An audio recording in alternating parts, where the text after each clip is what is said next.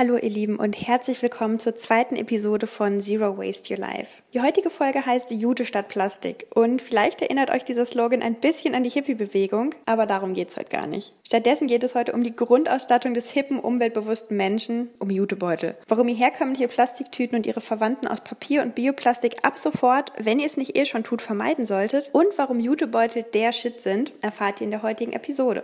Etwa eine Million Plastiktüten verbrauchen wir jährlich weltweit. Allein in Deutschland verbrauchen wir pro Person im Jahr 45 Plastiktüten. Das sind 7000 Tüten pro Minute. Das heißt, während ihr mir bis hierhin zugehört habt, ist schon wieder ein Riesenhaufen Plastiktüten über die Ladentheke beim Verbraucher gelandet. Zunächst, warum hate ich eigentlich so gegen Plastiktüten? Plastik wird aus Erdöl hergestellt, das, wie wir alle wissen, eine endliche Ressource ist, die unter nicht immer ethisch einwandfreien Bedingungen gefördert wird. Und je nach Dicke des Plastiks können Plastiktüten zwar mehrfach wiederverwendet werden, was sie ein bisschen weniger uncool machen würde, aber ganz ehrlich, Wer von uns macht das? Im besten Fall werden im Supermarkt gekaufte Plastiktüten anschließend noch für den Restmüll oder für andere Transporte verwendet. Und schlussendlich landen sie im Müll. Die nächst bessere Alternative zu konventionellen Plastiktüten sind die Tüten mit dem blauen Engel. Der blaue Engel ist ein Siegel, das umweltfreundliche Produkte kennzeichnen soll. Und Plastiktüten mit dem blauen Engel bestehen zu 80 Prozent aus Altplastik. Entsorgt man sie im gelben Sack, werden sie zwar auch wiederverwertet, es bleiben aber Plastiktüten.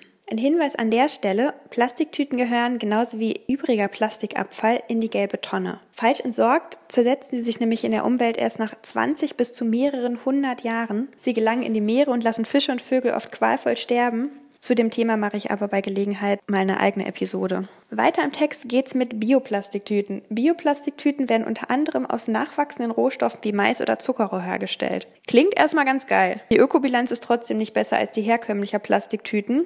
Das hat die Umwelthilfe ausgerechnet. Und besonders kritisch sehe ich persönlich, dass die Rohstoffe oft in genmanipulierten Monokulturen gezüchtet werden und Lebensmittel meiner Meinung nach als Nahrung für Menschen anstatt für green gewaschte Wegwerfprodukte genutzt werden sollten. Dazu kommt, dass die Tüten tatsächlich gar nicht so einfach über den Biomüll entsorgt werden können, wie der Name suggeriert. Da sie nämlich eine höhere Verfallsdauer haben als reguläre Bioabfälle, müssen sie aus Kompostieranlagen sortiert und gesondert verbrannt werden. Das heißt, so richtig viel bringen sie auch nicht. Eine etwas bessere Alternative, die auf jeden Fall deutlich länger haltbar ist, sind größere Taschen aus PET, die oft aus recycelten Getränkeflaschen hergestellt werden, oder Mehrwegflaschen aus Polyester, die ganz klein faltbar sind und bis zu 10 Kilo tragen können.